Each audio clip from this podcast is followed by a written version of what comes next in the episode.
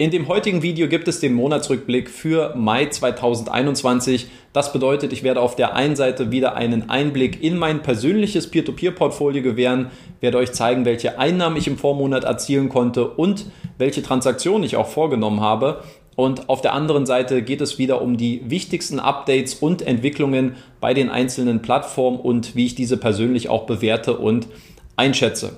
Ohne viel Zeit zu verlieren, fangen wir direkt an und schauen uns mal mein persönliches Peer-to-Peer-Portfolio an und wie ich hier im Vormonat abgeschnitten habe. Insgesamt konnte ich im Mai Zinseinnahmen in Höhe von 67,78 Euro erzielen. Das ist für mich persönlich der beste bzw. der höchste Wert seit Dezember 2020. Was die Performance angeht, da lohnt sich mal ein äh, genauerer Blick bei Bondora Portfolio Pro, denn hier ist die Rendite erstmalig unter die Rendite von Bondora Go and Grow gefallen. Das ist eine Entwicklung, die ähm, leider absehbar gewesen ist ähm, und die irgendwo auch vorhersehbar war. Bondora Portfolio Pro wird jetzt mittlerweile seit 27 Monaten bei mir entspart. Und wenn man sich jetzt so die aktuelle Performance ansieht, dann äh, muss ich auf jeden Fall sagen, kam diese Reaktion äh, zu spät, leider.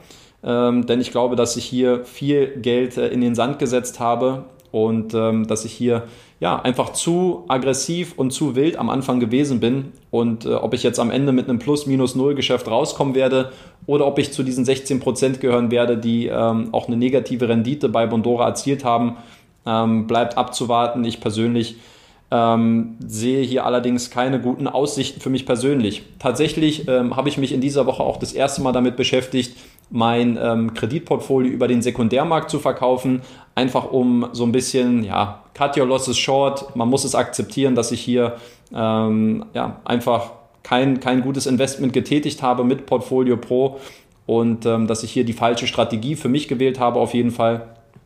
Und insofern ähm, ja, überlege ich gerade, ob ich das jetzt äh, verkaufe. Ich glaube, in der letzten Konsequenz wird der realisierte Verlust noch ein bisschen größer sein, als wenn ich das jetzt noch weitere drei, vier Jahre aussitzen werde und jetzt auch noch den Rückgewinnungsprozess abwarte und schaue, was dann dort zurückkommt, äh, gegebenenfalls. Ähm, aber das werde ich jetzt in den nächsten äh, Wochen für mich entscheiden. Ein Learning, was man hier, glaube ich, sehr gut äh, für sich rausnehmen kann, zumindest kann ich das für mich hier ableiten, ähm, ist die Tatsache, dass man, glaube ich, bei ähm, Plattformen, wo die Kreditgeber keine Rückkaufgarantie anbieten, wie zum Beispiel bei Bondora oder auch bei Neo Finance, dass es sich wahrscheinlich eher rentiert, wenn man langfristig auf konservativere Kreditbewertungen äh, und konservativere Kreditnehmer setzt, die geringer verzinst sind. Aber ich glaube, dass sich dieses höhere Risiko für eine höhere Verzinsung, ähm, dass sich das nicht bezahlt macht. Äh, das sind Anfangserfahrungen, die ich bei Neo Finance gesammelt habe. Ich habe es dann ja auch relativ schnell umgestellt bei Neo Finance und ich glaube, dass ähm, das Ergebnis, das gibt mir jetzt momentan auch recht. Äh, bei Neo Finance entspare ich ja ebenfalls seit 15 Monaten und hier ist die Rendite äh, in diesem Zeitraum nur von 11 auf 10,83 Prozent gefallen. Das heißt, die, ähm, die Rückzahlungen der Kreditnehmer sind jetzt sehr stabil gewesen, auch im letzten Jahr, was sicherlich auch für viele äh, litauische Kreditnehmer sehr schwierig gewesen ist.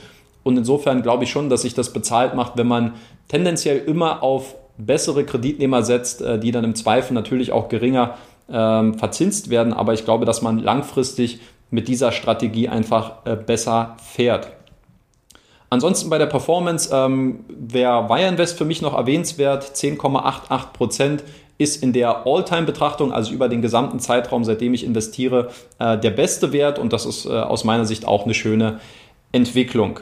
Was die Transaktion angeht, das kann man der Grafik hier sicherlich schon entnehmen. Ich habe insgesamt 400 Euro neu bei Bondora Go and Grow eingezahlt, als auch weitere 1000 Euro bei Twino. Und mein Peer-to-Peer-Portfolio insgesamt, das ist jetzt um diesen Wert natürlich entsprechend gestiegen und noch das bisschen, was an Zinsen mit drauf kam. Ähm, jetzt der Wert meines Portfolios bei 36.782 Euro. Im Juni sind weitere 2000 Euro bei Peerberry mit hinzugekommen. Ähm, viele werden sicherlich wissen, die meine Videos äh, in den letzten Wochen verfolgt haben. Insofern äh, nehme ich jetzt einen starken Kurs auf die 40.000 Euro Marke und ähm, das, denke ich mal, fasst das doch ganz gut zusammen, wie sich so mein Portfolio aktuell entwickelt hat. Dann geht es weiter mit der Betrachtung der einzelnen Plattformen und hier fangen wir an bei Bondora. Bondora hat ja im letzten Monat die Geschäftsergebnisse für das Jahr 2020 veröffentlicht, die ich auch in einem gesonderten Video nochmal etwas ausführlicher schon besprochen habe. Dennoch vielleicht eine kurze Zusammenfassung auch von den Ergebnissen, die Bondora präsentiert hat. Ähm, für mich persönlich am erstaunlichsten eigentlich, ähm, wie antizyklisch Bondora tatsächlich auch funktioniert, was sehr stark dem ähm, breit aufgestellten Monetarisierungsmodell geschuldet ist.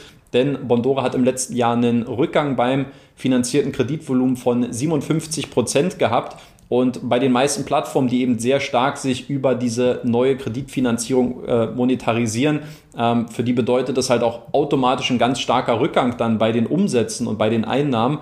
Nicht so bei Bondora. Ja, trotz des Rückgangs hat das äh, Unternehmen es geschafft, seinen Gewinn nochmal erneut zu steigern.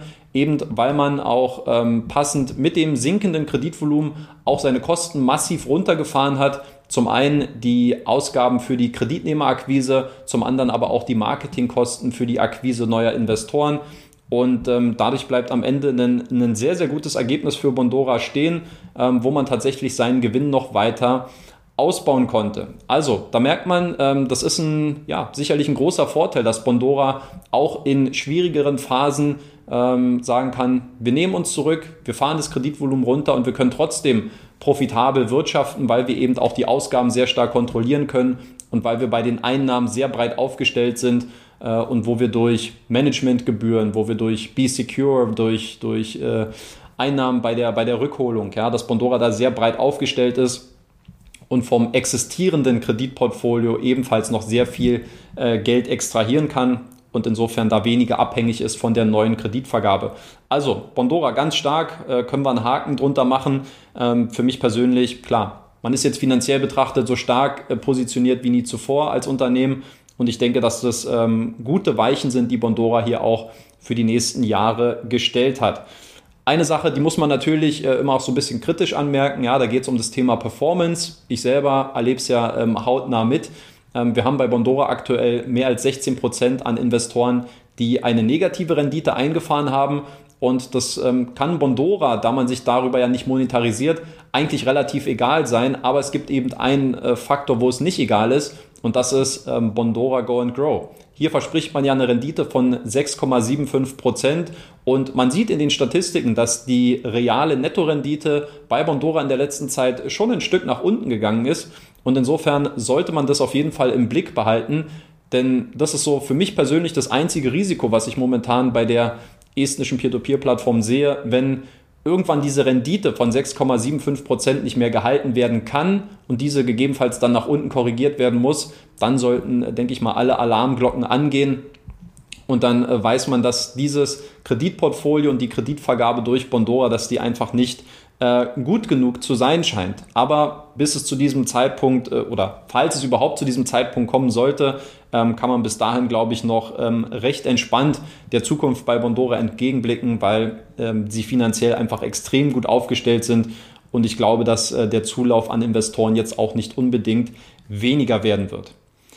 Machen wir weiter mit Estate Guru. Auch Estate Guru setzt seinen Wachstumskurs unbeeindruckt fort. Man hat jetzt im Mai 16,8 Millionen Euro an Krediten neu finanziert. Das entspricht dem zweithöchsten Wert im aktuellen Jahr. Und ähm, natürlich stellt sich hier mal so die Frage, okay, Wachstum schön und gut, aber kann die Performance auch mithalten? Weil es bringt ja nichts, wenn das Unternehmen ja, konstant ähm, sein Kreditvolumen steigert, die Umsätze steigern kann und dann auf der anderen Seite haben die Investoren aber nichts davon, weil alle Kredite ausfallen.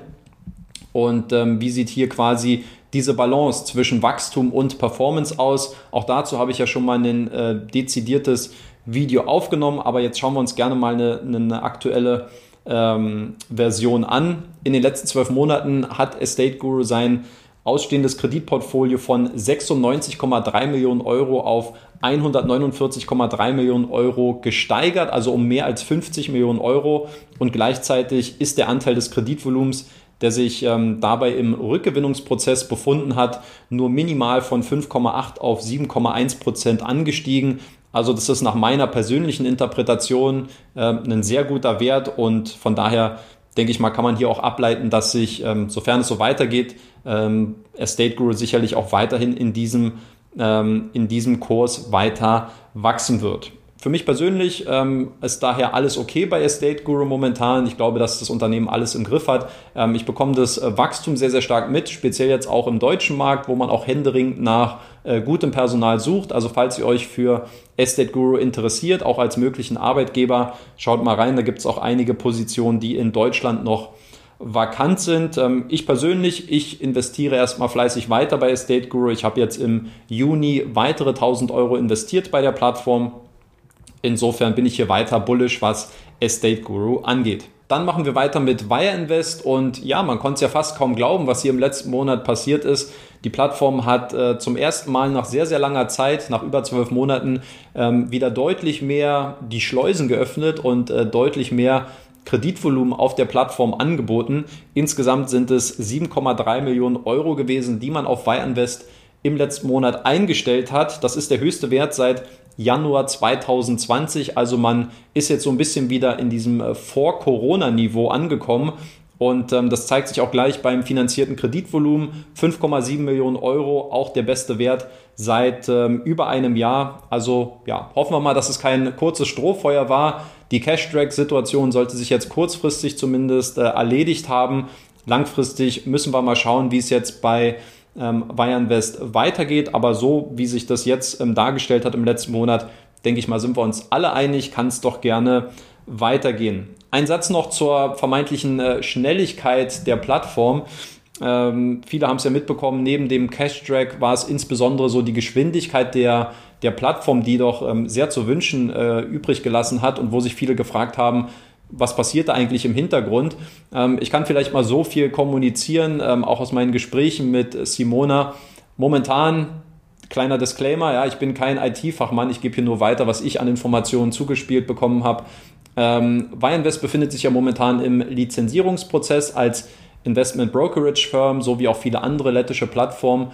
Und im Rahmen dessen wird es ja in Zukunft keine einzelnen Kredite mehr geben, sondern sogenannte Notes, also das sind quasi verbriefte Kredite ähm, und das wird dann alles technisch ein bisschen anders umgestellt werden müssen, um diesen neuen regulatorischen Anforderungen zu entsprechen.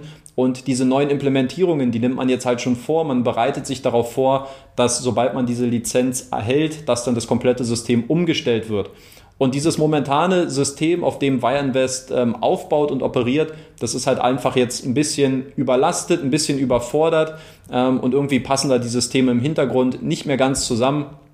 Ähm, aber die Aussicht ist zumindest, dass sobald es jetzt in diese Lizenzierungsphase geht, dass dann auch dieses alte System Stück für Stück abgebaut werden kann, dass man wieder mehr Kapazitäten hat, man hätte das aktuelle System auch wieder umbauen können, man hätte dort neue Ressourcen investieren können, aber wenn man jetzt absehen kann, dass man in drei bis sechs Monaten diese Lizenz erhält, will Wireinvest jetzt einfach nicht mehr diese Investitionen in die Hand nehmen, um jetzt das aktuelle System wieder ein bisschen schneller zum Laufen zu bringen.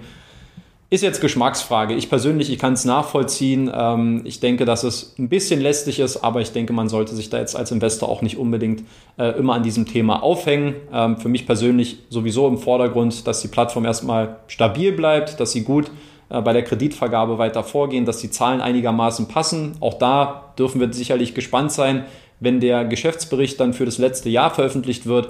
Und da denke ich mal, sollte der primäre Augenmerk, das primäre Augenmerk und der Fokus auch von uns als Investoren liegen. Dann machen wir weiter mit Debitum Network. Hier sind im letzten Monat 1,7 Millionen Euro an Krediten finanziert worden, was historisch betrachtet dem zweitbesten Wert der Plattform entspricht. Auch insgesamt sind jetzt mehr als 30 Millionen Euro an Krediten über die Debitum-Plattform in KMU-Kredite investiert worden. Auch das, denke ich mal, ist ein schöner Meilenstein für eine vergleichsweise kleinere und eher nischigere Plattform, die so ein bisschen ihren eigenen Ansatz ähm, verfolgt. Aber ich denke mal, von den Zahlen kann man jetzt ungefähr ableiten, dass sich das jetzt auch zunehmend bei Debitum stabilisiert und jetzt auch Stück für Stück weiter steigert. Durchaus interessant war für mich die Tatsache, dass es im letzten Monat erstmals ähm, einen veröffentlichten Quartalsbericht von dieser neu gegründeten SIA DN Operator gegeben hat.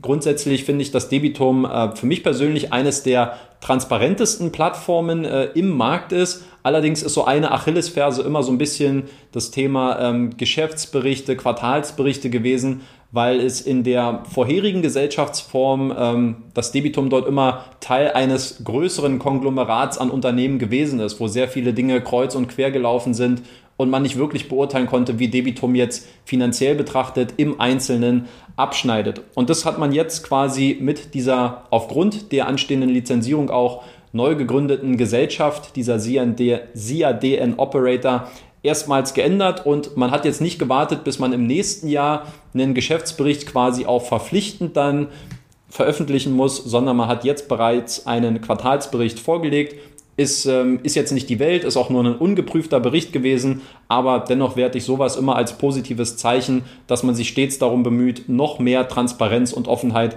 in die Geschäftsprozesse reinzubringen. Was stand inhaltlich in diesem Quartalsbericht? Ähm, äh, insgesamt konnte Debitum im ersten Quartal äh, einen Umsatz von 55.000 Entschuldigung, von 22.000 Euro erzielen und insgesamt führte das im letzten Quartal dennoch zu einem Verlust von 45.000 Euro. An solchen Zahlen merkt man aus meiner Sicht schon, dass es halt eine relativ kleine Plattform ist, die mit einem sehr geringen äh, Budget arbeitet, die ihre Kosten sehr stark im Griff haben und auf der anderen Seite ähm, eben auch das Einkommenniveau relativ überschaubar ist und immer halt davon abhängig ist, wie groß das letztlich ausstehende Kreditvolumen auf der, auf der Plattform ist. Da finanziert man sich im Durchschnitt mit 2% PA. Das bedeutet, wenn man so ein bisschen 1 und 1 zusammenrechnet, ähm, bei dem aktuellen Kostenniveau müsste die Plattform ungefähr ein ausstehendes Kreditvolumen von 10 bis 12 Millionen Euro erreichen, um dann so diesen Break-Even-Point zu erreichen und um dann quasi auch äh, schwarze Zahlen zu schreiben. Aber auch dazu habe ich mal ein dezidiertes Video vor ein paar Wochen aufgenommen. Das könnt ihr euch gerne nochmal anschauen, falls ihr es noch nicht gesehen habt. Ähm, und dann könnt ihr euch da ein bisschen mehr äh, schlau machen, ob Debitum diesen, diesen äh, Wachstumskurs und diese vorausgesehene ähm, oder vorausgeschätzte Profitabilität bis Ende des Jahres 2021